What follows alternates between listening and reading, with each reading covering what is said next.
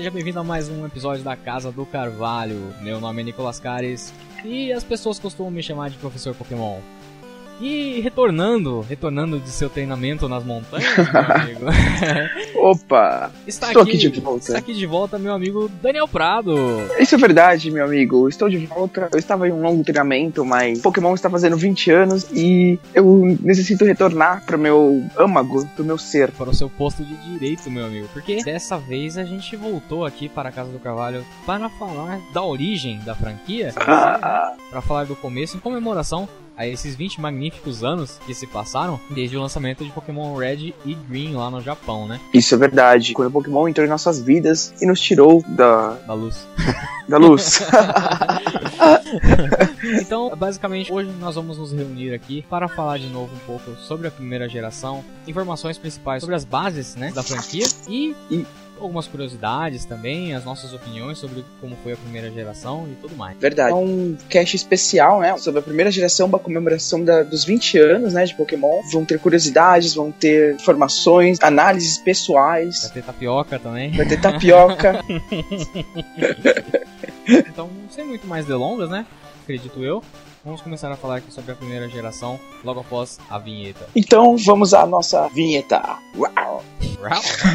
Isso foi um cry? Foi um cry.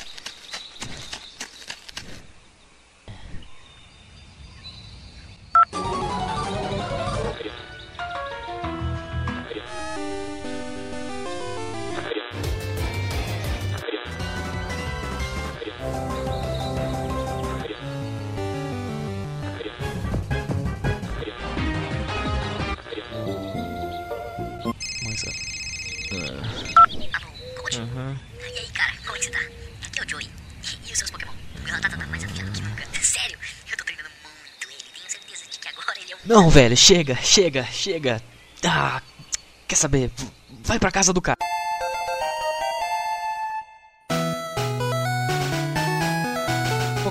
Ele passou por muita treta, né? Antes de conseguir chegar né, na- nesse lançamento do- dos jogos. Com certeza, foi gambiarra. Então, voltando um pouquinho antes do próprio lançamento, antes da nossa própria experiência, né, com a franquia, a gente pode voltar um pouquinho e falar como chegou no, no- no lançamento dos jogos. Verdade. Tudo começou quando, há um tempo atrás, na Ilha do Sol. exatamente. é, a a nossa história ela começa lá atrás, lá em 1965, quando nasceu o jovem Satoshi Tajiri, né, na cidade chamada Mashida, que é um subúrbio ali de Tóquio. E ele cresceu com uma paixão muito grande por insetos, e ele era conhecido como o Senhor Inseto por- pelos seus amiguinhos. Ele tinha esse, esse apelido. E mais pra frente na vida dele, depois que ele entrou numa escola técnica e tal, ele conheceu os videogames. E junto com um amigo dele, chamado Ken Sugimori, os dois criaram uma revista chamada Game Freak. Era uma fanzine, né? uma revista falando sobre jogos e tinha ilustrações do Ken Sugimori e tudo mais. É, no começo é interessante falar que essa revista era escrita à mão, né? Porque naquela época também não tinha muito. não tinha muito. É, não tinha- tecnologia. Mas conforme foi passando o tempo e eles começaram a ter mais popularidade, eles começaram a imprimir profissionalmente, vender as revistas. é, ele foi aprendendo mais sobre jogos. Cada vez ele foi se interessando em, em produzir, né, criação de jogos. E ele sempre achou que o mercado de jogos seria um bom mercado para se estar, né, para se trabalhar. Ainda mais naquela época que era um mercado em ascensão, né. Isso lá,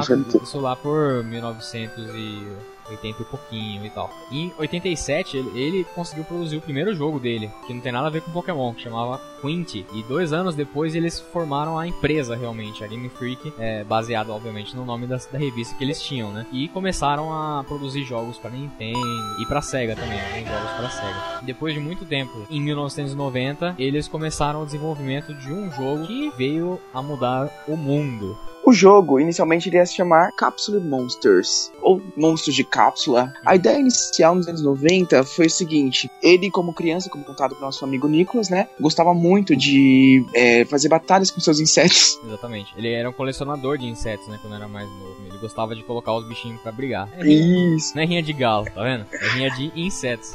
insetos. E aí ele teve essa ideia de criar um jogo onde um humano podia pegar um monstro e ter essa guerra de monstros entre um monstro. Sim, exatamente. Uma coisa importante também que ele viu duas crianças é, jogando pelos Game Boys, né, com o cabo Link, e aí ele já começou a imaginar esse conceito de você poder enviar um Pokémon de um Game Boy para o outro. Exatamente. E esse conceito, né, essa ideia de do que viria a ser ainda o, o Pokémon, eles apresentaram para Nintendo. Só que eles não entenderam muito bem o conceito do game e, e acabou não indo muito pra frente. Então, eles acabaram tendo que conseguir dinheiro de outra forma para conseguir produzir o jogo. Foi aí que entrou a Creatures Inc. Ela acabou investindo dinheiro no, na Game Freak para poder passar os próximos seis anos trabalhando no jogo. Não só por isso, a Creatures Inc. aparece nos créditos também até hoje do, dos jogos, né? Ela tem direitos sobre a franquia também, né? Eles tiveram que vender parte dos direitos para poder conseguir produzir a, porcaria do jogo, sabe?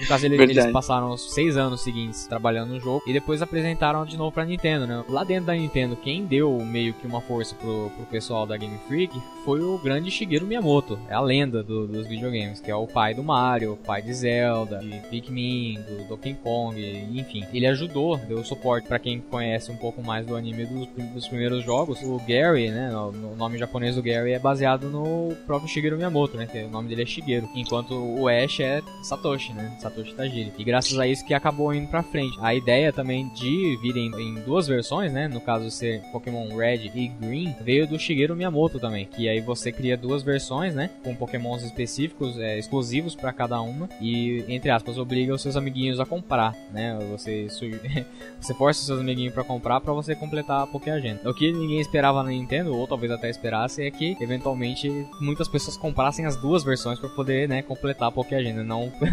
é verdade. amiguinhos, né?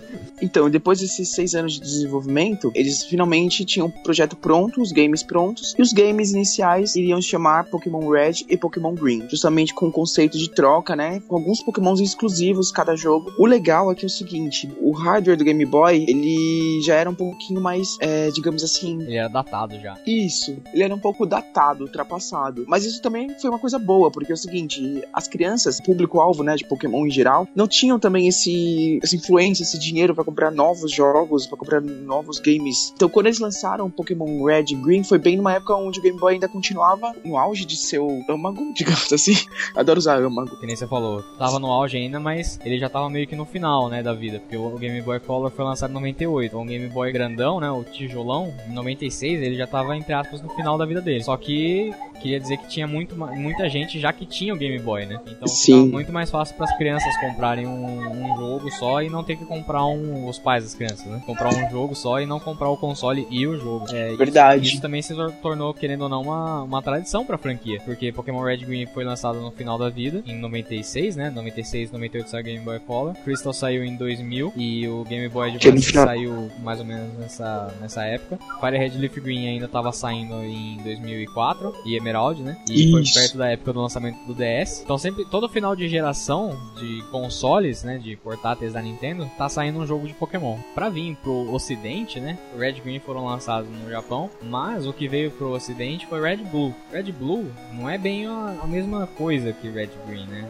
Ele é a, a mesma essência do jogo, mas ele sofreu muita alteração, porque na verdade ele é baseado na versão Blue japonesa, que foi lançada um ano depois. Um ano depois. Geralmente é um padrão que eles estabelecem. Eles lançam dois jogos, que seriam, por exemplo, Pokémon Red e Pokémon Green. E posteriormente eles lançam terceiros jogos com melhorias e com um plot diferente, que seria o caso de Pokémon Blue. Então ele foi, na verdade, um, um, uma versão atualizada que removia alguns bugs e trazia algumas pequenas novidades, como a troca de sprite. Acho que a principal mudança nem foi de, de história, porque começou a ter mais mudanças de história nas terceiras versões a partir de Crystal, né? Isso. Mas em, em Blue teve a melhoria de sprite, que nem você falou, e a correção de algum bug ou outro também que teve, a da própria programação que ela deu, deu uma limpadinha. E a partir dessa versão Blue que na verdade foram criadas as duas versões Red e Blue ocidentais, que elas são baseadas nas versões Red e Green, mas elas são o, o jogo Red e Blue. Então, por exemplo, os sprites de Red e Green a gente nunca viu no ocidente. A gente só viu até hoje os sprites de Blue, que é o que veio pra cá, né? Que é em duas versões, mas é o que veio pra cá. Tanto que, tem, tanto que tem até aquele lance do da troca, né? Dos pokémons lá que não evoluem. Isso mesmo. Que é você faz algumas trocas em game e tem um carinha lá, é em Cinnabar, né? Tem um carinha do Raichu. Isso. Tem um carinha lá que fala que trocou o raio, trocou o seu Pokémon lá por um Raichu e o Raichu evoluiu. Só que o Raichu ele não evolui por troca, né? Porque isso é uma, uma treta lá de, de programação do, da tradução, né? Do, de localização dos, das duas versões. Né? O sucesso da franquia acabou rendendo não só o jogo, mas o jogo de cartas, muitas adaptações em mangá, o próprio anime, é, os jogos spin-off, né? Sim. E, além de muitos outros jogos da própria franquia principal, né? Com certeza. E milhões de bonecos de Pikachu vendendo em vários lugares, é, fantasias, festas de aniversários, crianças fantasiadas de Ash, crianças querendo pular da laje sendo pidioto. Aconteceu. aconteceu, pior que aconteceu. Falando nisso, não sei se foi aqui no Brasil, mas a gente pode até puxar já um pouco para como foi Pokémon no Brasil, né, cara?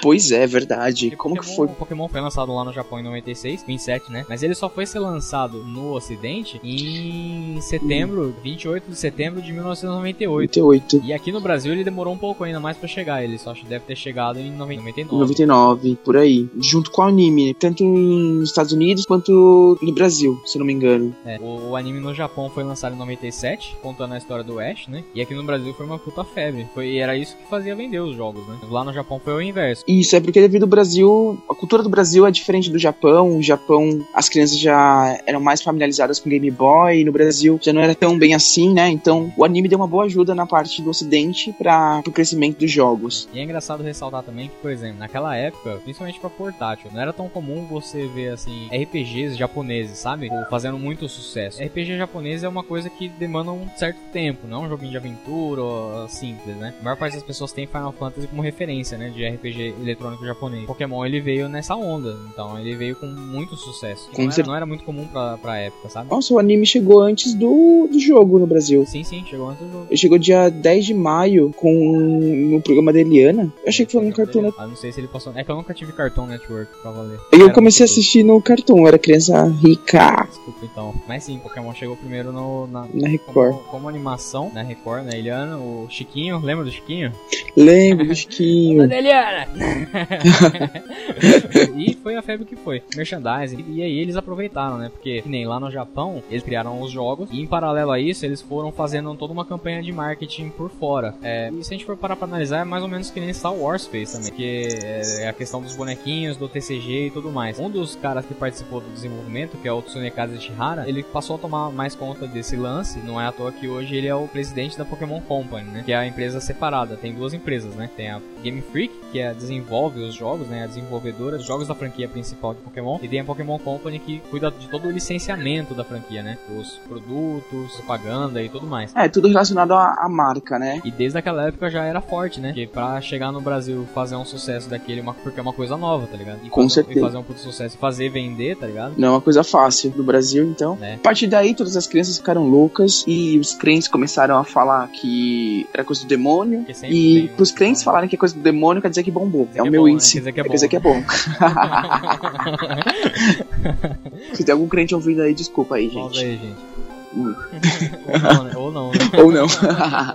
Enfim, o que foi que esses jogos trouxeram de tão interessante para o público que fizesse que a gente ficasse tão louco nos idos de 1999? Dentro de uma fita minúscula de Game Boy, o jogo trazia 151 pokémons, 165 golpes que esses pokémons poderiam ter, mais do que 8 cidades e uma aventura enorme, onde você tinha que capturar esses 151 pokémons, você tinha que lutar entre 8 ginásios, que seriam como se fosse é, fases do jogo, e por fim você ainda tem que lutar contra os melhores da região, que são a Elite dos 4, para você se tornar o mestre Pokémon. Sem falar também que tinham, é, dentre esses 151 espécies de Pokémon, é, que poderiam também evoluir, né? Algumas delas poderiam evoluir dentro desse número. Tinham 15 tipos de Pokémon diferentes, tipos no caso elemento, né? E todos os Pokémon tinham distribuição de status, né? Como um RPG. É, tinha ó, os hit points, né? A HP, ataque, defesa, speed e o, o valor special, né? Que variava de tipo para tipo de que seria o Special e o que não seria o Special. E dentro do jogo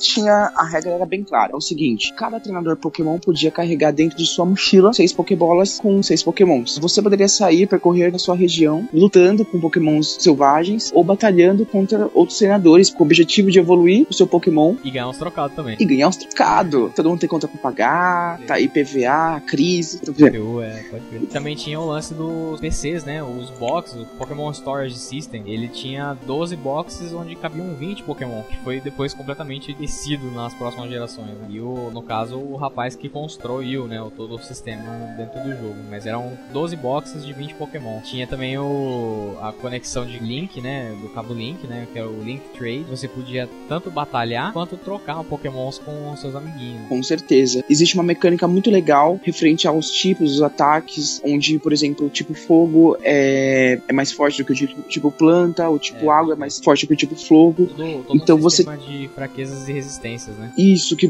bola, que forçava o, o jogador bolar várias estratégias loucas a fim de vencer uma batalha Pokémon. É, e sem falar músicas, temas a rodo, né? Sistema de áudio. O Game Boy ele era 4-bit e o grande Junichi Masuda conseguiu criar faixas e trilhas que são reconhecidas até hoje, tá ligado? E eu, assim, sinceramente, eu, eu, eu sou meio chato pra trilha sonora de jogo. E eu consigo comparar, tipo, facilmente não, mas eu consigo comparar a trilha de Pokémon com a de outros jogos grandiosos da Nintendo, com Mario, Donkey Kong e tal. E a diferença é que o Junichi Masuda ele não tinha, tá ligado? Feito outros jogos assim grandiosos. Enquanto os outros caras já tinham um certo renome, tá ligado? Ele conseguiu trazer sensações de, de leveza, de aventura, de medo. Dentro de Então, músicas em 4 bits. Além disso, cada Pokémon tinha o seu próprio cry, que é sua própria. É, né? Seu seu próprio barulho. rugidinho, né? Enfim, basicamente tudo começa com um simpático velhinho conversando com a gente e nos apresentando, né? Sobre o, o mundo Pokémon. E... Que velhinho, Papai Noel? Papai Noel, não. Não. O professor, casa do.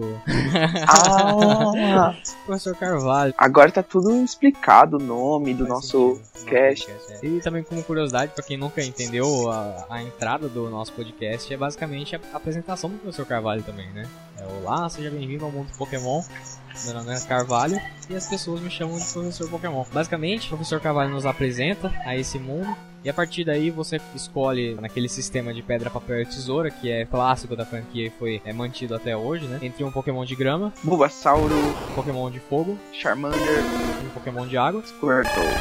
Exatamente. E saímos em busca do nosso autoconhecimento para com a vida. Olha só. Ah, consequentemente, o professor Orquídea, se é que me entende, É, vale, vale explicar o porquê do, desse orquídea. Aqui em japonês, o nome do professor Carvalho é Okido. É uma orquídea, né? Que é orchid, né? Okido, orchid. E aí eles passaram para Ok, e pa- que por sua vez é traduzido para Carvalho, que combina pra caralho aqui no Brasil. ficou ótimo. Que combina pra Carvalho, né? Carvalho. Enfim. Então, esse professor Orquídea, ou Carvalho, te dá uma Pokédex. É uma enciclopédia onde você registra dados sobre os Pokémons. Então, quando você encontra um Pokémon, você descobre o nome dele e, obviamente, a, área onde ele se encontra. Quando você captura o Pokémon através de uma Pokébola, você consegue registrar dados sobre esse Pokémon e o objetivo é você registrar é, dados de todos os Pokémons e trazer pro professor para que ele tenha essas informações. Velho safado. Velho safado. Velho safado. eu, em particular, eu, quando eu era mais novo, eu tinha uma certa impressão que, assim, os dados, eles são registrados automáticos, né? Você captura e os dados são registrados automáticos. Mas eu meio que, no fundo, eu sempre tive uma impressão de que quem, na verdade, escreve as entradas da Poké Agenda são os treinadores, né? E faria sentido também se fosse isso, né? Tem umas entradas que são baseadas na própria jornada do treinador. Então faria sentido que, na verdade, a, a Pokédex de Pokémon Red estivesse sendo, sendo escrita pelo Red, né? E a Pokédex de Pokémon Green estivesse sendo escrita pelo Green, né? O- Com certeza. E no anime, em paralelo, falando sobre jogo e anime, é, é um pouco diferente, porque a Pokédex ela dá um intuito que ela é um- uma enciclopédia de verdade, onde você. ela tá onde ela já tem as né? informações, ela já tá preenchida, e quando aparece Pokémon, ela te dá essas informações. Ela só joga pra você pra você saber. E a Pokédex do Ash, ela trola ele no começo, né? Trola. Ainda é uma no- Siri. no- é, nos primeiros episódios eu tenho o lance lá que ele, ele tá tentando domesticar o Pikachu, né? E aí o, um ratata rouba a comida dele da bolsa. E aí a Poké Agenda fala que os ratatas eles roubam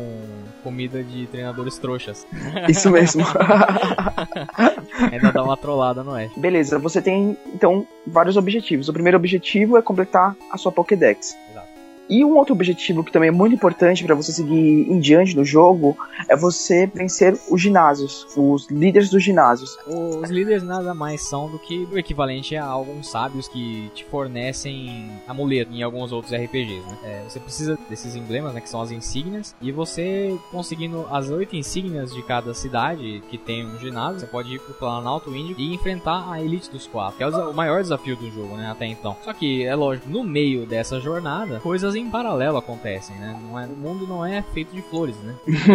você tem um encontro com a equipe Rocket, né? Uma máfia que tá ali por trás e tentando dominar canto, né? Paralelamente, no anime também existe a equipe Rocket, né? Que continua com a mesma formação do jogo, que é uma equipe que tem o objetivo de dominar o mundo Pokémon inteiro, capturar todos os Pokémons, enfim. É, só que no anime existem três protagonistas da equipe Rocket, que é o, a Jess, o James e o Meow, que são praticamente os, os Bambambans. E eles são representados depois do Pokémon Yellow, que é uma versão dos jogos Red Green, mais baseada pro anime do que pro jogo original. Exatamente. E aliás, a aparição deles no, nos jogos é legal, né? Eles aparecem em momentos cruciais do jogo que, tipo, eles não aparecem no, no anime, mas, mas fica legal a, a referência, né? Fica, fica massa. Fica legal. Porra. Voltando um pouco ainda para as insígnias, elas também têm algumas funções secundárias nos jogos, né? Porque conforme você vai ganhando insígnias, você vai podendo usar golpes especiais, que são os HMs, né? As Hidden Martinis. Você também, algumas insígnias, elas te fornecem boosts na primeira geração. Nas primeiras gerações, no geral, as insígnias, elas dão boosts de status para você. E sem falar no próprio lance de você conseguir controlar pokémons. Porque se você tem um pokémon com um nível muito alto, você não consegue controlar ele até ter tal insígnia. E aí, traçando um paralelo ao anime, isso é uma coisa muito engraçada. Porque se você parar pra analisar, boa parte das insígnias que ele conquista em tanto, ele não ganhou por mérito de batalha. É verdade. Que a primeira insígnia que ele ganhou do Brock, ele ganhou por causa do Sprinkler. A segunda insígnia da Mist, ele ganhou por causa. Porque a equipe Rocket atrapalhou o negócio, ele salvou a galera e a Mist deu a insígnia pra ele. A terceira insígnia de vermelho ele conquistou por mérito, beleza? Foi o do Raichu. A de Celadon, ele salvou a galera do incêndio, então a mina deu a insígnia. Então você vê que, tipo, de, sei lá, cinco insígnias, ele mereceu até agora uma. Depois eu acho que a próxima insígnia que ele vai merecer é a do Fog e a do Blaine, e só. Então de oito, Isso, não, a- de oito é, ele desculpa. mereceu três, tá ligado? Isso. É, não só fazendo um adendo também, porque assim, no anime também tem uma coisa invertida partida. Ele acaba passando por Saffron primeiro antes de. é verdade, é verdade. Ele acaba conquistando uma insígnia que na verdade seria a penúltima ou a última insígnia do jogo antes do que no jogo. É, ele pega, ele vira amiguinho do Haunter lá também e tal. Isso. É, na verdade, assim, o anime, ele, ele começou com o intuito de parecer, de, de trazer o jogo, né, pra, pra televisão, só que foram feitas várias adaptações. Mas o jogo, ele segue um padrão pré-estabelecido em várias gerações e o anime, ele é um pouco mais, digamos, Maleável, né? maleável. E também é legal esse, esse lance, porque assim, muita gente critica o anime de Pokémon, mas eu acho muito legal o fato do, por exemplo, é que a gente tava falando do Ash não merecer as primeiras insígnias, e realmente ele não merece, porque ele não conquistou elas por batalha. Tanto que, por curiosidade, o Charizard não obedece ele. Não é à toa isso, tá? Mas no caso, o fato dele ganhar insígnias de outras formas é um diferencial muito grande do anime, porque você tem meios externos que no jogo nunca vai acontecer. Por exemplo, você nunca vai ter um Sprinkler molhando Pokémon de pedra pra você ganhar dele no, no jogo. Porque é que nem você falou, é uma coisa mais programada, estabelecida. Você não tem como fugir muito daquilo. O anime ele tenta puxar o, o mundo do jogo pro nosso mundo real, né? Para as Isso, gente- do mundo real, né? Voltando então aos jogos, além disso, você tem seu rival que já foi falado antes, que ele é o neto, né, do professor Carvalho. É, a gente não comentou, E- mas isso é legal de, de comentar. Ele, ele é arrogante, né? Ele é, provavelmente por ser neto do, professor, do grande professor Carvalho, ele é arrogante pra caralho. Ele se acha muito e ele vai te desafiando em torno da sua jornada, né? Vocês vão comparando os seus, os seus Times, né? times. E é legal dizer também que o, o Green, né, ele tá sempre praticamente um passo à frente de você, né? Na, durante quase que a jornada inteira. Verdade. Logo no primeiro momento, onde você escolhe o seu Pokémon inicial, ele já pega o segundo Pokémon que é o mais forte do que o seu. Porque você pega o tipo mais fraco e ele já sabe qual que é o tipo. É, ele é cuzão, ele é cuzão. Eu acho isso mancada. É, é, mancada. Isso é um outro, uma outra coisa que se tornou comum da franquia, né? Você, o seu rival escolheu o Pokémon que é mais forte do seu, né? É verdade. Mas a segunda geração é melhor pro seu rival rouba o Pokémon. Hahaha, spoilers. pode- É, dentro do jogo existem várias interações, por exemplo, você pode entrar dentro de um navio quando você chega na cidade de Vermilion. Na verdade, você consegue entrar no navio depois que você salva o Bill lá em cima, né? Lá em, lá em Cerulha ainda. Que você salva ele do, da, da fusão lá. Você vai lá, separa ele, ele te dá o, o, o ticket, né? Pro SSN, que é o navio. Lá de Vermilion, pra você dar um rolezinho por Isso. lá. E o legal é que assim, a gente nunca, nunca entendeu exatamente essa fusão do Bill com Pokémon, mas tudo bem. é, não vai entender, né? No anime tentaram até fazer um negócio que ele tava dentro da fantasia de um Kabuto Que bosta, e né, conseguia. Sei lá. Horrível. E também tinha um Dragonite gigante. Nossa, peraí, tudo imperdoável. O que, que tem a ver um Dragonite gigante naquela Gigante. porra, né? Não tem nada a ver, mano. E ele não. E tipo, ele, tinha um farol, porque no jogo não é um farol, é uma casa. Aliás, a gente esqueceu de comentar que no anime o Ash vê o Ho, né, pela primeira vez no primeiro episódio. E que isso é Ah, um é. puta spoiler, né? Isso é um puta spoiler. E o mais legal é que o próprio anime se zoa com isso. Porque o Ash, ele, ele vê depois os pokémons lendários na, no centro Pokémon, que tem os três, as três aves lendárias e o Arcanine. Por quê? E sim, tá ligado? Hum, porque o Arcanine é lendário. É, na verdade, tecnicamente ele é lendário. Se você pega É? a descrição da Dex dele, ela tá, tá lá, Legendary Pokémon. É, o- é é o título dele na Pokéagenda. Que loucura, né? Enfim, lá na frente tem a zona do Safari, né? Também Com é certeza. bastante legal. Tem a interação ó, em vários pontos da história com a equipe Rocket. Você vai meio que descobrindo mais o, as tramóias deles, né? Isso. Por exemplo, Lavender, que é uma a cidade acho que mais é, característica da primeira geração, pelo menos ao meu ver, é a mais baile de favela. uma porque a música é tenebrosa e outra pela história, porque lá você descobre que Pokémons morrem de verdade. Morrem de verdade. A equipe Rocket tomou a torre de Lavender. Existe fantasmas que você não consegue ver quem são, você só vê um vulto, um fantasma. Você não consegue lutar contra ele e você tem que dar um jeito de conseguir ver esse fantasma. Aí você vai pra outra cidade e consegue arranjar um óculos que vê fantasma. E aí você descobre que são Gastlys e Hunters que também são fantasmas. Você usa um óculos pra ver que os fantasmas, na verdade, eram fantasmas. Eram- Só que é tipo melhor, sabe? É, Que é um, um Pokémon fantasma. era um Pokémon fantasma. O da hora desse, desse plot de Lavender é que você percebe que a equipe Rocket ela não tá lá pra brincadeira mesmo, não, mano. Porque ela matou, né, a, a mãe do Killbone ali. Ela matou o espírito que tá lá selando ali a. A torre, A torre. Pokémon, é, ela é o espírito do Marowak, que é a- o Marowak que foi morto pela equipe Rocket. Então, na verdade, a equipe Rocket estava roubando o crânio de Killbone e uma dessas roubos ele matou um Marowak, que é a evolução do Killbone. Uhum. E aí esse Marowak começou a rondar, né, a torre. E ele E- acabou também, eles acabaram sequestrando o Mr. Fuji, né? Lá em cima.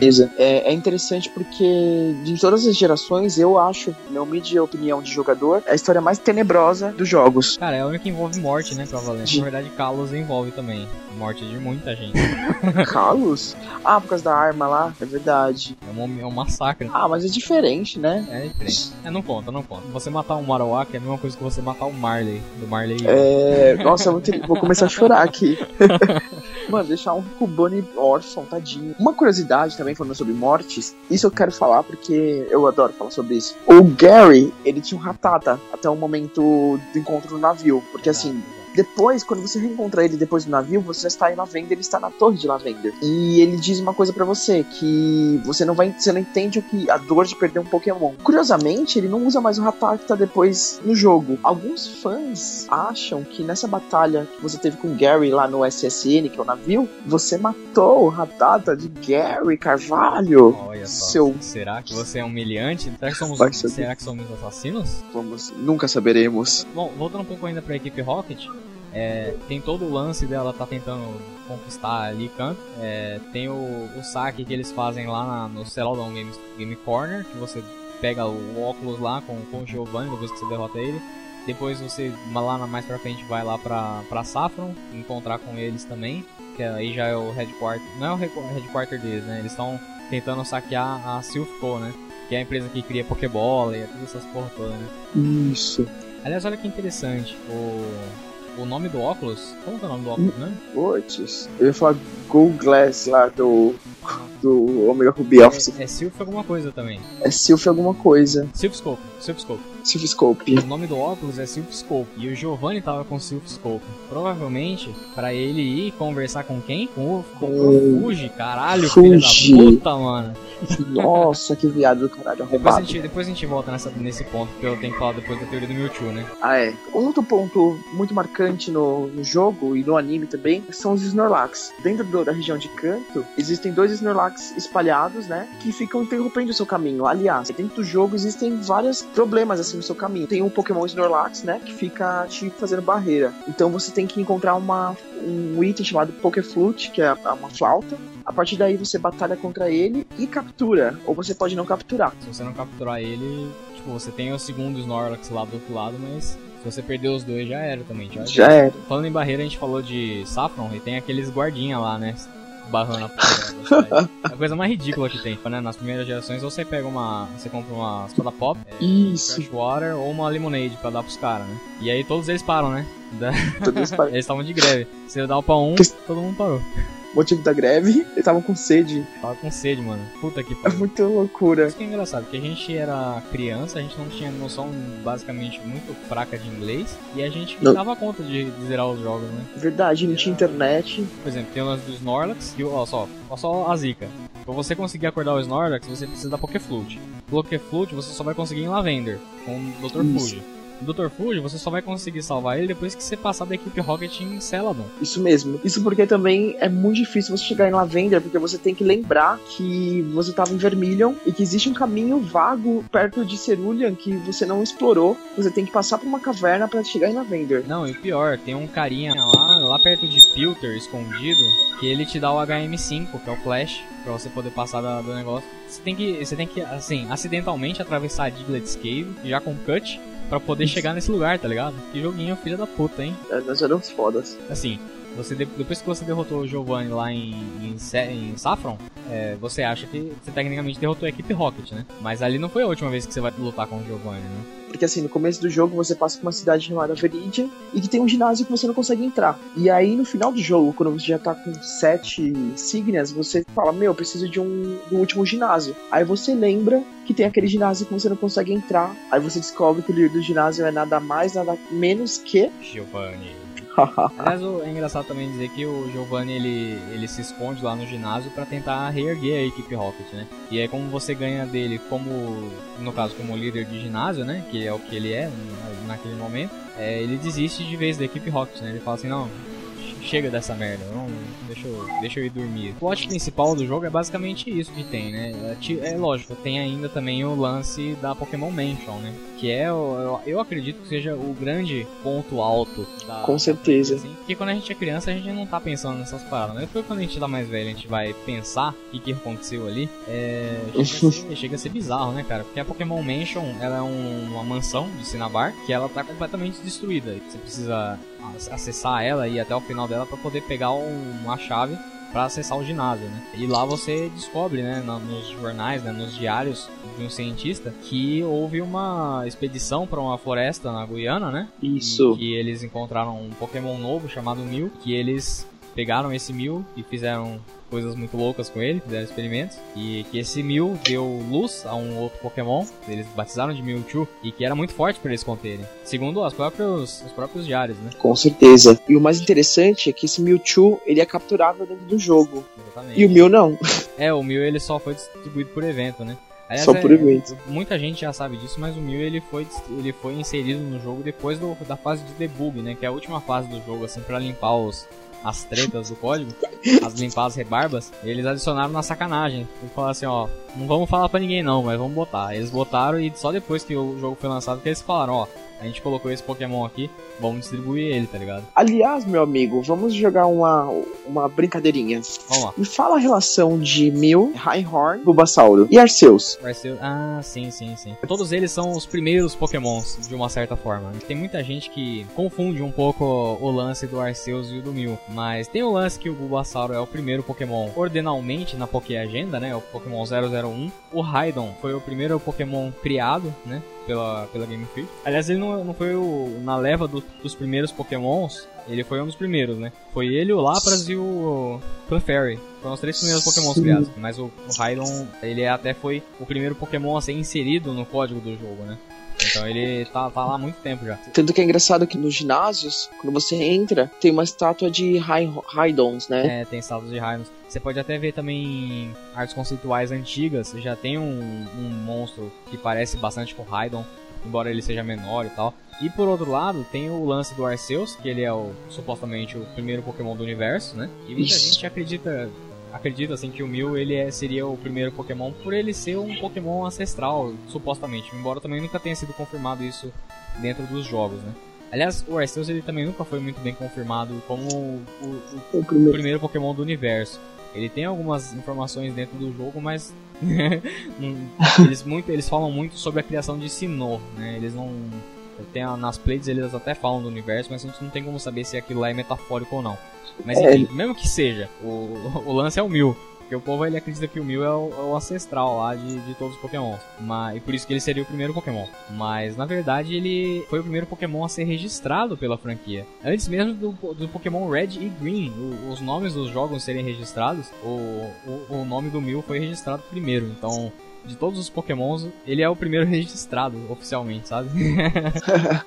E aí que entra também uma question, uma dúvida. Se o Pokémon Mil foi o primeiro Pokémon a ser registrado, como que ele foi colocado depois na fase de debug do jogo? Depois da fase de debug do jogo, ele foi inserido. ele foi inserido depois. Eu acredito que é porque assim, eles criaram o Mil, registraram o Mil pra. e com essa ideia de criar um Pokémon de evento. Falaram assim, vamos criar um Pokémon pra distribuir. Só que aí no meio do jogo eles falaram assim, não vai rolar, vamos mudar de ideia, vamos, vamos tirar. E aí, tanto que é, a gente sabe hoje que eram pra ter 190 Pokémons na primeira geração, né? Exis- existem espaços para 190 Pokémons dentro da primeira geração. E também só- existem bugs pra 39 Pokémons que não existem na primeira geração. Exato, porque na verdade são coisas que eles tinham inserido e retiraram. Então é, é esse lance. O, o Mil provavelmente ele tava no meio desses Pokémon que tinha sido retirado. E aí depois de terminar o jogo, eles foram lá e falaram assim: Quer saber? Vamos colocar essa merda aí. E aí colocaram o cent- centésimo, quinquagésimo primeiro Pokémon e tocaram foda Eu imagino que seja por isso que ele aparece depois no final, sabe? E engraçado também porque na Dex, o Mil, é, tá certo, já foi justificado que ele foi incluso por último, mas o Mil sendo criador, ele aparece depois do Mewtwo. Na história não faz sentido nenhum, realmente. o Mewtwo aparece primeiro que o meu. E jamais consertaram isso, tipo, desde a primeira geração até agora, que é a sexta geração, o Mil fica, é depois Mewtwo. Vai continuar assim pra sempre, provavelmente. vai jogar sempre. O Mil poderia ser o 000, né? Que nem fizeram com, com o Victini, né? Enfim, vamos só pegar esse. Antes de finalizar aqui o tema do cast, eu acho que é interessante a gente aprofundar um pouquinho só na história do Mewtwo. Porque a gente sabe que Kanto, ele tem uma motivação temática muito, muito própria, que é o lance da engenharia tecnológica, né? E o, a- o lance de lidar com a, com a tecnologia e o lance de genética. Então é esse esse contexto do Mewtwo, ele é muito muito profundo até pra um jogo de 1996 pra criancinhas de 10 anos de idade. Porque assim, te lembra que a gente viajou lá pra Cinnabar? Lá na mansão Pokémon tem os primeiros indícios do Mewtwo. Depois tem lá na caverna também o, o próprio Mewtwo, né? Que a gente encontra depois que passa da liga, passa do, do, do Champion. A gente encontra com ele lá na, na caverna de Cerulean, né? Que é a Unknown Cave, no, Unknown Dungeon, né? Na, na primeira geração. Depois, se você parar pra analisar, você tem pistas durante o jogo inteiro de que, na verdade, é, tem alguma treta muito grande com o Mewtwo acontecendo. Já tava acontecendo aquela treta. Teve um cientista que fez merda e clonou o Mew e ele saiu de controle. Você depois vê no próprio ginásio de Cinnabar tem uma, um retratinho lá com o, com o Blaine e o Mr. Fuji, que ele no caso tá em Lavender, né? Sim. E o Mr. Fuji, coincidentemente ou não, ele foi sequestrado pela equipe Rocket lá em Lavender. Por quê? Se ele é só um velhinho que tem uma flauta. então você já meio que começa a ligar alguns pontos. Porque aí você tá. Tem o Dr. Fuji lá, o Mr. Fuji lá em Lavender. O Giovanni pegou o Silph Scope. Pra quê que ele pegou o Silph Scope, tá ligado? Pra tentar entrar na. Na torre de, de Lavender e conversar com o Mr. Fuji. Pra que, que ele quer conversar com o Mr. Fuji? Porque o Mr. Fuji muito provavelmente foi quem criou o Mewtwo, né? E a gente tem o. a gente tem aquela teoria do Mew, né? E do Dito, né? Com certeza. Aquela teoria de que na verdade os Ditos são Mews mal clonados. Eu tenho uma segunda teoria.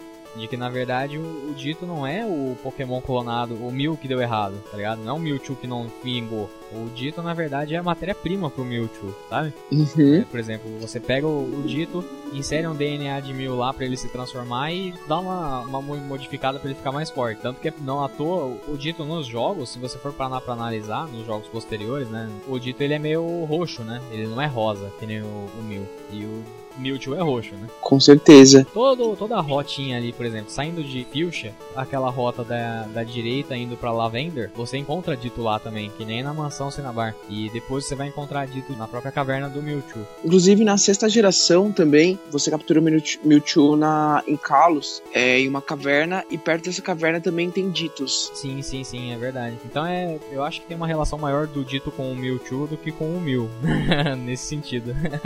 É verdade. E tem todo esse lance, assim, porque o Mewtwo ele é uma arma biológica, cara.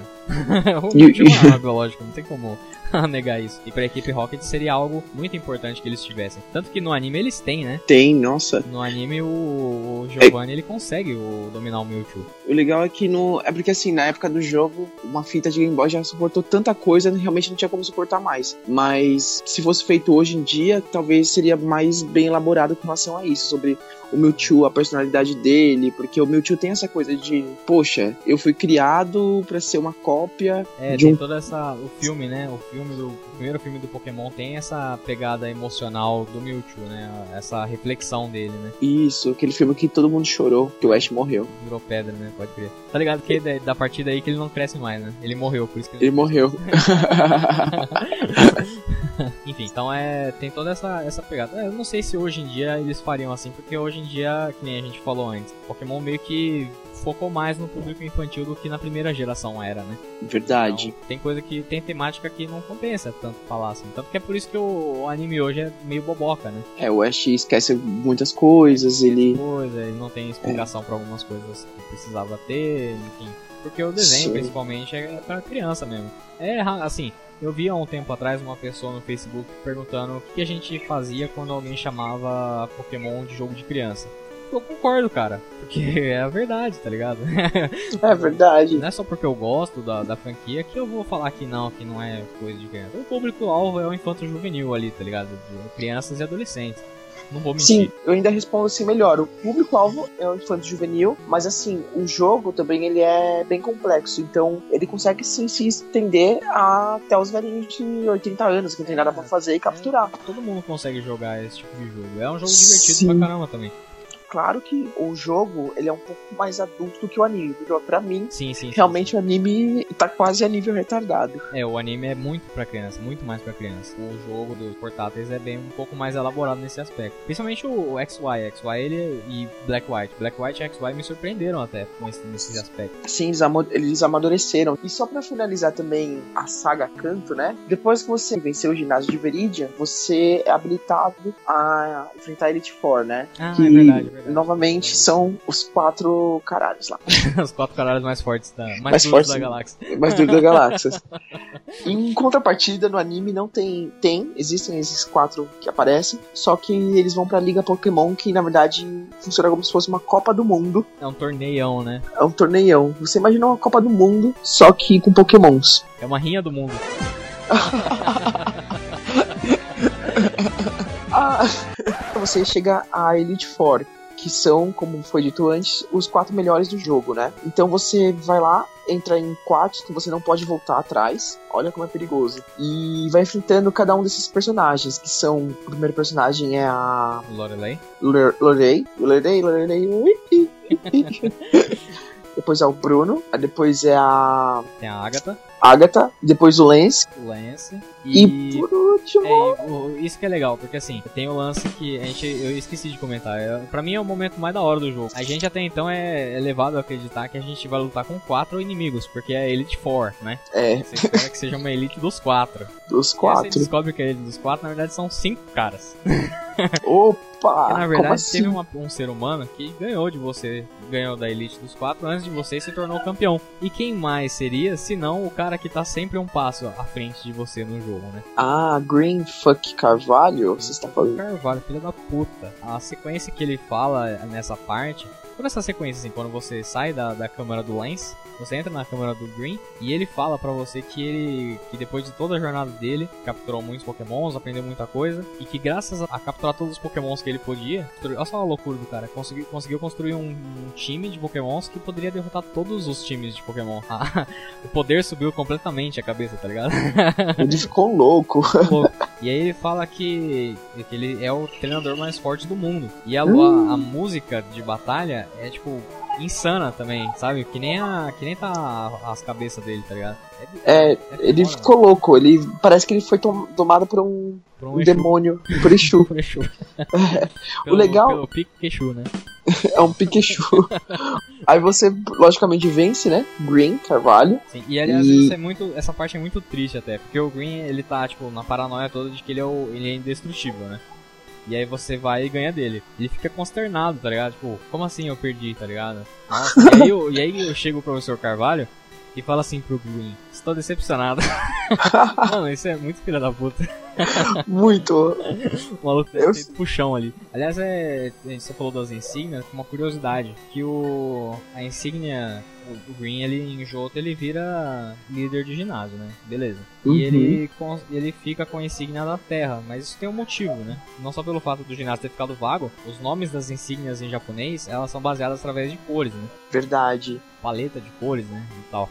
E assim como a, a Boulder Badge é Grey Badge, né, e a Cascade Badge é Blue Badge, e, aí assim vai, é, a insígnia do Green é a Green Badge, né. É Green E Badge. a Earth Badge em inglês é a Green Badge. É que, aliás, a, a primeira geração de Pokémon foi baseada em cores. Engraçado que o jogo era preto e branco. É, pode crer, tipo, a ironia, né. tipo, nossa. Falando. Foda-se, vamos de curiosidade. Tipo, você sabia que em nenhum momento da primeira geração o Hum. nome da região de Kanto é mencionada? É verdade. Ela foi mencionada depois em Johto, embora Kanto ela seja baseada, assim como todas as regiões de Pokémon ao redor das gerações são baseadas em localidades do mundo real, Kanto é baseada na província de Kanto do Japão, né? Verdade. Então, tecnicamente, já era meio implícito, né? Se alguém comparasse um mapa de canto com um mapa de canto de verdade. Engraçado que região, conceito de região, quer dizer que é o seguinte: não é um país, não é um estado. Isso que é engraçado, né? Aí já tô saindo da primeira geração, mas caguei. A Dex, eles chamam de National Pokédex, né? E a Isso. gente tem várias regiões. Então quer dizer que todas as regiões que tem uma. Tem a Regional Pokédex e tem a National Pokédex. Então quer dizer que tem uma, uma grande nação Pokémon que todas essas regiões fazem parte? Será? Porque estamos até agora na sétima e tem a, tem a National aí pegando todo mundo. A Não, National- estamos na sexta ainda. Na né? sexta. Vamos, vamos pra sétima, né? Estamos indo Vamos pra, pra sétima daqui a um tempo. Estamos desconfiados que a Mergiana seja a sétima ou Você sexta, tá, não sei. não tô não. Ah, falei por mim mesmo então agora, né? É por você. Então eu já vou. Já, já foda-se que a gente tá falando de canto, eu vou falar então. Você acha que se ela não. Não teriam descobrido ela no, dentro do, dos jogos. Foda, hein? Descoberto ela dentro de X, Y e de Omega Ruby Alpha Safira? Não, é porque assim, vamos, vamos supor, se fosse esse o caso, eles tinham descoberto Mega Pidgeot na, em XY também. Eles tinham descoberto Mas- todas as megas novas em XY. Mas os- as megas de Ruin não voltam para X, Y. Exatamente, então pode ser que a Margiana, Margiana, lá, Margiana, seja um Pokémon exclusivo da terceira versão. Não pode. Lógico que pode. Não ou então, pode. Ou então, vamos supor, pode ser que seja uma nova geração, mas que ainda se passa em Kalos. Aí sim, pode ser. Isso eu concordo. Porque tecnicamente aí que a gente fica meio louco, que a gente tava discutindo sobre gerações, né? Exatamente. Porque se acontecer isso, aí vai quebrar totalmente o conceito de geração. Porque a gente tava falando de Yellow, é Gold Silver. A gente comentou em off, né, que o a gente considera como primeira geração. Mas se você quiser forçar a amizade, você pode jogar ele pra segunda, porque ele saiu pro Game Boy Color, muito mais perto de Gold Silver. Até porque pouca gente sabe É disso, mas na verdade o Pokémon Yellow só existe porque Gold Silver precisou ser adiado por um ano. Então É verdade. estavam fazendo desenvolvimento de Gold Silver, meio que atrasou ali uma- umas coisas, eles iam ia ser lançado em 99, não lembro que ano que foi lançado o Yellow. 98. 98. O Gold Silver foi adiado para 99.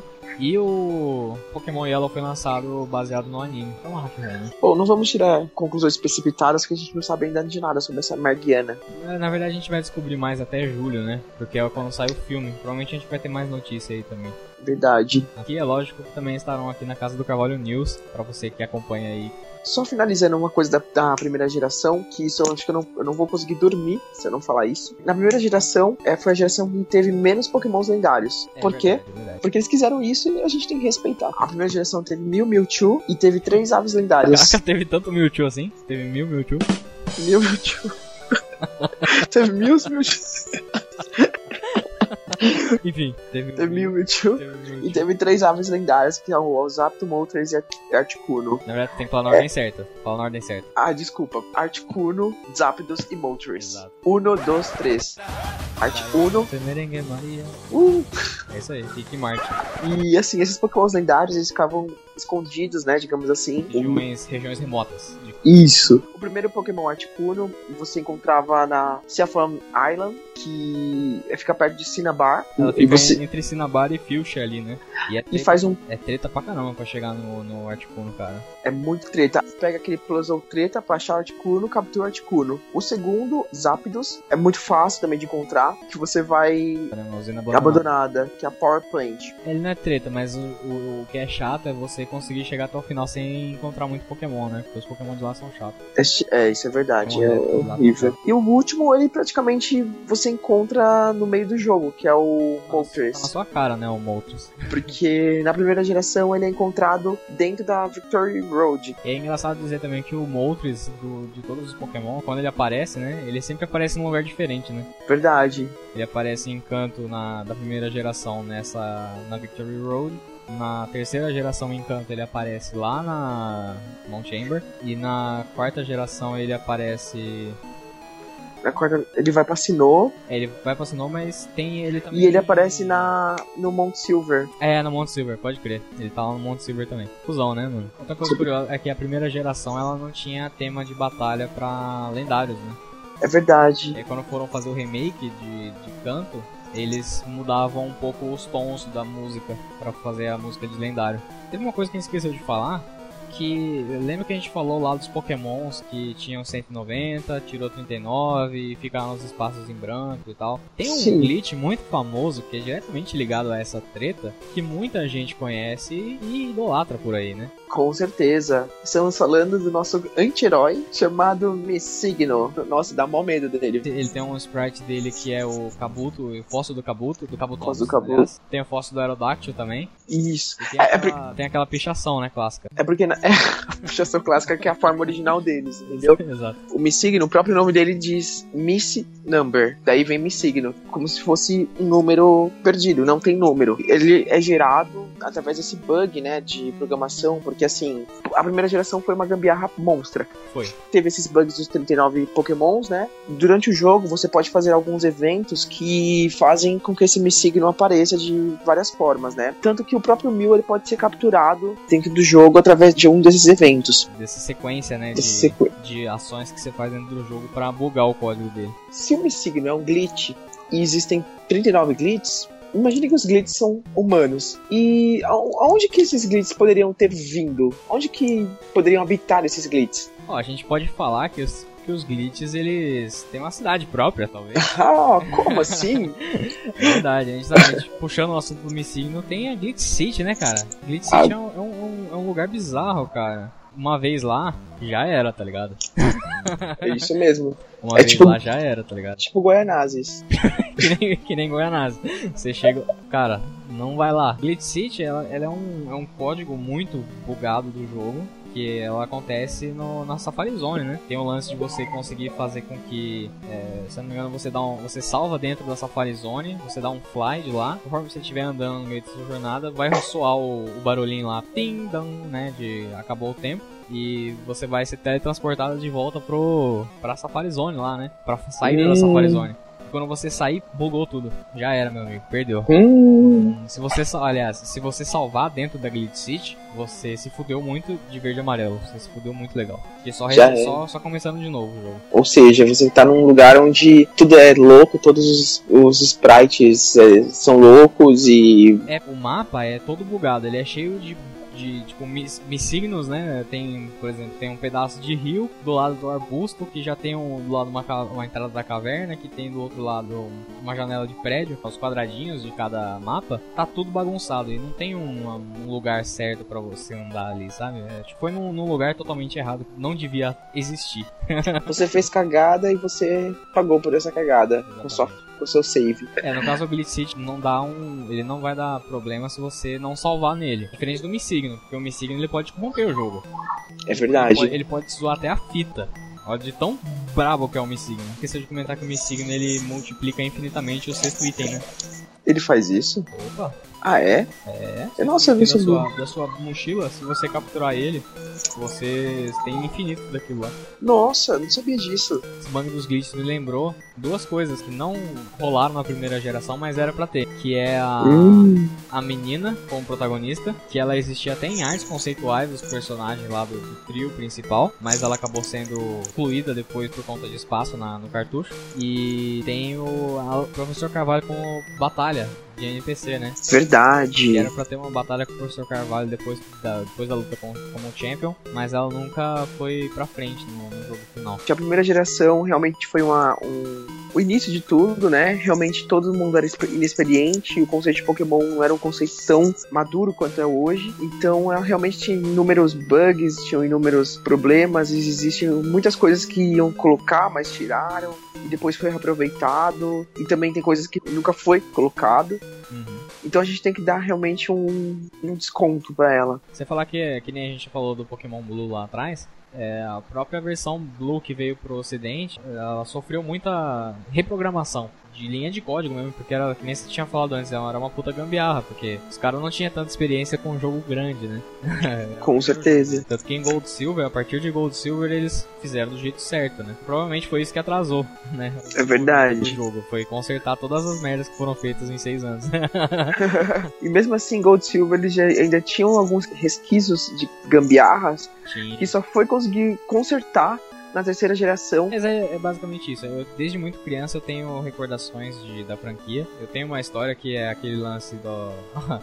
o meu primeiro contato, né, com a franquia. Sei lá quantos anos eu tinha, mas eu era pirralho, provavelmente em 99. Tinha uma, ia ter uma promoção que tava rolando no programa do Gugu, e que era um sorteio do Game Boy Color, da cor do Pikachu, né? Não o Game Boy do Pikachu, né? O Game Boy Color amarelo mesmo. E eu ia mandar uma carta, né, pra tentar ganhar. E na cabeça de criança a gente sempre vai ganhar essas bosta, né? Com Na certeza. verdade não é assim, né? Só que aí o. Se liga, pedi pra minha mãe mandar a carta, né? E ela esqueceu de colocar a carta. E aí, Hum, muito tempo depois, eu encontrei a carta. E aí eu falei, puta. Não falei puta, né? é, que criança não fala isso. Criança não fala. Nossa, você não colocou a carta, meu. E aí ela ficou com peso na consciência e me deu o Game Boy de Natal, tá ligado? Ela e meu pai se juntaram pra dar o meu Game Boy de Natal. E aí Nossa, o- que história linda. que história bonita, né? Superação. E aí eu, e veio com Pokémon Red e Pokémon Yellow. E foi o meu primeiro contato com a franquia. E daí, depois daí, cara, Nunca mais. nunca mais saí. É, comigo foi um pouco diferente, porque foi o seguinte, eu queria um Game Boy Color, e aí meus pais não me deram, e deram pra minha irmã um Game Boy Advance. Olha que cuzão. Tá certo que na minha época, que eu era uma criança meio estranha, pra mim o Game Boy Color era melhor que o Advanced, mas tudo bem. Aí eu roubava o Game Boy Advanced da, da minha irmã e jogava. E inclusive eu comecei a jogar primeiro Pokémon Silver do que a primeira geração, então eu demorei um bom tempo pra jogar a primeira geração. Até por isso que eu admiro a primeira geração, mas assim, a minha casa foi a segunda geração. Mas eu comecei a assistir Pokémon mesmo, eu comecei a entrar no Pokémon por causa do anime, que eu lembro até hoje, a primeira vez que eu assisti Pokémon na vida, que foi o episódio da Clefairy, que ela evoluía pra Clefable. Ah, E até hoje eu lembro exatamente desse episódio. Eu lá na minha cama assistindo Pokémon pela primeira vez. bons tempos. É legal a gente lembrar dessas coisas. É lógico que pra gente não são 20 anos. Porque a gente, eu tive contato em 99, teve contato um pouco depois ainda. Mas, É, mas são 20 anos de franquia, né, cara? São 20 anos de, de, de que esses caras aí da Game Freak resolveram criar um jogo que basicamente influenciou uma geração inteira, né, cara? Com certeza. E continua É. influenciando outras, né? Nós sabemos que nós somos muitos. Por exemplo, agora que vai vir Pokémon GO, é um momento que eu vejo mais pessoas assim, acima de 18 anos, que estão interessadas. Que vai, vai lançar pelo celular. É, realmente não é aquela coisa só de criança. É, eles conseguiram estender isso pra todo mundo. Pra todo mundo, exatamente. E o legal de Pokémon é isso, ele é um, é um jogo que ele também não é não entra na zona de conforto, ele sempre tenta inovar de alguma forma. Algumas vezes ele fica atrasado, realmente vai, demorou para os Pokémons receberem animações 3D, demorou. Andar pra Mas diagonal, né? andando na diagonal, Demorou uma era pra andar na diagonal, né? demorou muito tempo, demorou muito tempo os Pokémon se mexerem, mas ele nunca tá parado. Sempre tem uma coisa nova e sempre a gente consegue esperar coisas novas e, e nunca vai ser a mesma coisa de antes. Ele é muito parecido, né? Tipo, as bases principais de todos os jogos, elas continuam sendo muito parecidas até hoje. Que é o lance de você ser garoto ou uma garota que vive no mundo Pokémon em uma região específica que você sai numa jornada para coletar oito insígnias e ganhar da Liga Pokémon e se tornar o treinador mais forte do mundo. E no meio dessa jornada você encontra uma, uma equipe maligna que tá tentando fazer alguma coisa muito louca e você dá um jeito de, de defender a região, ou o mundo, ou o universo, ou sei lá o que deles, né? é, então a, a base é muito similar, mas o que acontece durante o jogo, os temas abordados, todas essas coisas elas variam muito e elas são muito contemporâneas. Porque, por exemplo, coincidentemente ou não, os remakes de Ruby e Safira saíram naquela época de 2000 e pouquinho, tava tendo treta com o lance de aquecimento global, de mudança climática e tal. E agora tá tendo isso novamente. E, e é justo quando saem os jogos tem essa, essa temática climática, sabe? Então é, é uma coisa que acaba sendo muito contemporânea. Mas o legal é isso, ele evolui com a gente. Ele pode não sair tanto assim das bases, mas ele tá sempre se reinventando, evoluindo, né? É, acho que para finalizar a gente pode colocar também alguns pontos negativos para a primeira geração. Porque elas, porque assim, a gente teve a gente tem todo um carinho, pelo menos eu, né? Você nem tanto que nem você falou que você nasceu na, na, na, segunda geração. Mas essa primeira geração ela é cheia de falhas de planejamento mesmo, sabe? Porque, de arquitetura é, de jogo. Da, da, própria batalha. Porque, por exemplo, é, tem um exemplo bem clássico que o golpe Toxic e o Leash Seed, esses tipos de golpe, eles usam contadores de dano, né? Pra você marcar o Pokémon e ele sofreu dano adicional por turno. Esses dois golpes usam o mesmo tipo de contador de dano. E se você usa o Toxic Toxic e o Leech Seed, o Leech Seed ele vai tomar o dobro de dano que ele deveria tomar, porque ele tá com dois marcadores, entendeu? Sim. Então ele dobra o dano. Um outro glitch muito filha da puta tem um golpe chamado Focus Energy. Todas as gerações tem, né? É, Sim. Que, que o, a ideia dele é aumentar a chance de dano crítico, né? O certo seria dobrar, né? A, a, a chance de você dar crítico ao hit. E na verdade eles reduzem a chance de você dar golpe crítico por 75%. Então, tipo, ele faz completamente o oposto, até mais do que o oposto para do que ele deveria fazer, tá ligado? Mas uma outra coisa é referente aos tipos, né? Antigamente não existiam os tipos Dark e Steel, e nem Fada que é recente. Então o tipo Psíquico ele era muito forte forte. Tem dragão também. Psico de dragão. E, se eu não me engano, só o, o, o tipo Bug conseguia combater o Psico, só que não era. Tipo, não tinha nenhum Pokémon Bug bom, né? É, na primeira geração. Primeira geração tinha Pokémon Bug bom. A primeira geração realmente, eles eram meio fraquinhos. Por exemplo, o, o que hoje os Ghost Types fazem, né? Que dá dano super efetivo, eles não davam, por alguma razão louca de bug do, da programação também. Isso ele, mesmo. Curiosamente é o, é o que o Ash faz na, na luta contra a Sabrina, né? Ele arruma um Pokémon fantasma. Na primeira geração também os golpes críticos eles eram baseados em velocidade do Pokémon. Não, não eram uma informação à parte. E outra, os golpes de One Hit KO também eram baseados na velocidade. Então se você tinha um Pokémon muito devagar, não adiantava você usar um golpe de One Hit KO que ele não ia funcionar, tá ligado? Ah, isso é bem foda, né? Isso é um, é um pequeno, são pequenos errinhos, tá ligado? De, de programação e planejamento que não tira, não, obviamente não tira a importância histórica da primeira geração para Pokémon e pro mundo também. Mas são erros, né? São, são erros. São cagadas, são groselhas. Ah, e o próprio Ghost Type, né? Que só era feito por um Pokémon, por uma família de Pokémon. É, só tinha três Ghost Types na primeira geração, isso era muito broxante, realmente. É outra coisa também que era zoado, para você é. acordar por exemplo, seu Pokémon tava dormindo, para você acordar ele naturalmente, você só acordava no final do turno. Ah, é verdade. Não você demorava o turno inteiro para acordar. Hoje em dia você acorda e ataca, né? Se você se selecionar um ataque, obviamente. Mas naquela, naquela geração não. Se você fosse mais devagar, você ainda corria o risco do cara te dar um hipnose de volta. Uma outra coisa também, que é uma delimitação do sistema, é que você já tinha 20 é, espaços dentro da sua mochila. Pode crer, os itens. Por né? exemplo, se você estivesse dentro da Safari Zone, onde você tem que encontrar a dentadura do cara lá e o HM3, você ia se ferrar. É. Hoje em dia eles fizeram a mochila da Hermione, que você carrega tantos itens quanto você quiser. Ou do Gato Félix, né? Ou do Gato Félix. Sabia que o Self-Destruct e o Explosion, eles não faziam uh. o o seu Pokémon desmaiar se ele, se ele atacasse um substituto. Ah, é? Aham. Uhum. Se você atacar um, um, Pokémon que tá atrás de um substituto, ele, ele pode destruir o substituto, mas ele não vai fazer você desmaiar. Nossa, que interessante. Outra coisa, por exemplo, a gente sabe que o Rest, ele serve para você retirar status, né? Tipo Paralyze, Burn, Poison, e você ficar Sleep, né? Mas Isso. a gente sabe também que, por exemplo, o Burn, ele reduz ataque se você tiver burn, você tá com menos ataque.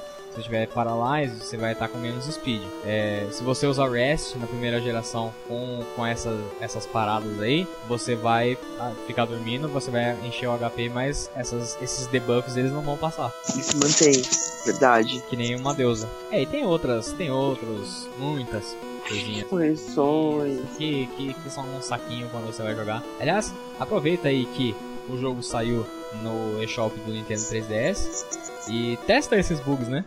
É verdade. testa pra ver como era naquela geração e, e, às vezes a gente não revisita, né? A gente tem só na lembrança e acaba achando que é manteve igual, né? Totalmente igual o sistema de batalha, mas mudou muita coisa.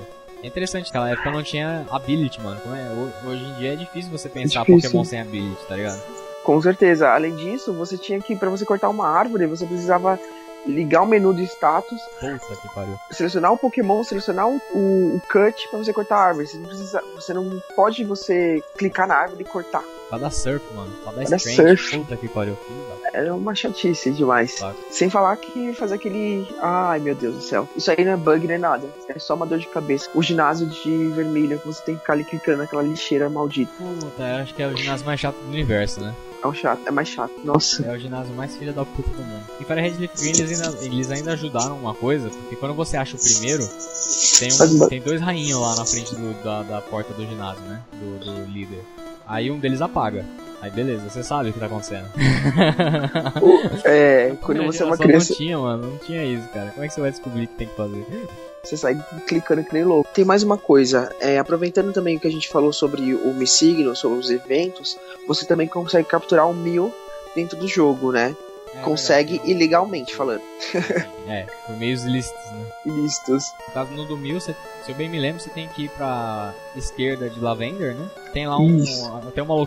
É, sabe aquele underground path, né? Você, você entra na casinha pra passar por debaixo do Saffron e chegar em Seldon. Antes de você Isso. entrar nessa casinha, tem um, um inimigo carequinha lá que ele. Se você. Por exemplo, você tá na casa, você tá bem rente à casa. Você der um passo para baixo, ele vai te ver e vai querer batalhar contigo. Aí se você der pausa nesse momento que você der o passo, você vai andar você vai pausar, o maluquinho vai te ver, mas ele não vai fazer nada porque você pausou o jogo. Aí você, uhum. você vai dar fly pra Cerulean. Você dando fly pra Cerulean, aí vai aparecer a mensagenzinha que ele te viu. E aí você vai. Só que aí você vai falar, falou, otário! E aí vai voar com, com o passarinho lá. e aí você chegando em Cerulean, você já começa o bug louco aí, porque você não consegue mais pausar o jogo. É, o seu único jeito de conseguir fazer voltar é você entrando numa batalha. É, o que acontece? Você vai lá, tem um personagem específico, que é um Youngster, que tem acho que um Slowpoke. Se você lutar com ele, você dá fly pra Lavender, e quando você estiver saindo de Lavender, é, o menu vai abrir e quando você fechar o menu, vai aparecer o Mil. Ele vai, vai começar a batalha de Wild Pokémon onde você tá mesmo. E vai aparecer o Mil no level 7. É, cara, o bagulho é louco. Muito louco. Acho que a gente não tem muito mais coisa para falar. Lógico que tem alguma coisa que a gente deixa passar aqui batido mas é porque tem muita informação na primeira geração, que certamente você aí lembra, e se você lembra, deixa o seu comentário aí também pra gente. Deixa a sua experiência, suas primeiras experiências com a franquia, é, assim como a gente falou aqui também, é, as suas lembranças tenras de, da, da primavera, de sua adolescência ou infância, tempos de outrora. É basicamente é isso. Tem alguma coisa mais, amiguinho? Só tenho a agradecer a Pokémon Company, a Game Free, pela oportunidade de trazer Pokémon às nossas vidas que e dar um feliz aniversário, né? A, feliz aniversário pra Pokémon. Hoje faz 20 aninhos de idade e estou muito feliz. Só isso. Exatamente. Eu também faço das suas as minhas palavras. Um grande parabéns para a franquia, um grande obrigado para todos os envolvidos. No caso, é lógico que eles não vão estar ouvindo esse cast, mas a gente agradece de qualquer forma de coração. Porque basicamente é essa, essa franquia de jogos ela ajudou a gente no nosso crescimento, né? Ela fez parte da nossa infância, adolescência, é, faz parte da nossa vida semi-adulta hoje, pode ser assim dizer, e, para, e provavelmente vai fazer para sempre. Então, muito obrigado aí para todos os envolvidos. Satoshi Tajiri, o Ken Sugimori que também me influenciou em desenho, porque eu sou desenhista, né? Com certeza. Ele me influenciou bastante no lance de desenho. E é o Junichi Masuda também, e a todos, muitos outros, muitas outras pessoas que eu não faço a menor ideia dos nomes, mas que com certeza foram essenciais nessa grande Inovação. jornada. Mas enfim, é isso aí. Você pode acessar o nosso site através da 23 Comics. Nosso site é 23comics.com.br. Acesse nosso Facebook também. O Facebook da 23 Comics é facebook.com.br 23comics. Temos aí agora também a Facebook da Casa do Carvalho, meu amigo. uh, estamos chiques. Nossa, chique. facebook.com.br Casa do Carvalho Cast. Fica atento aí para novidades e noticiazinhas que a gente posta eventualmente lá. E o Twitter também da 23 Comics, é arroba 23 Comics. Tem os nossos Twitters pessoais também. O meu Twitter é tsunami underline soca com H. O meu é Daniel Underline Prado Underline. Instagram a mesma coisa. Snapchat Daniel Prado 10. É, o meu Instagram também é tsunami underline risoca com H. E no mais é isso aí. A gente agradece a você que ouviu todo o cast. Esperamos que vocês tenham gostado. E até o próximo episódio da Casa do Carvalho. Forte abraço. Falou, galera. Até a próxima.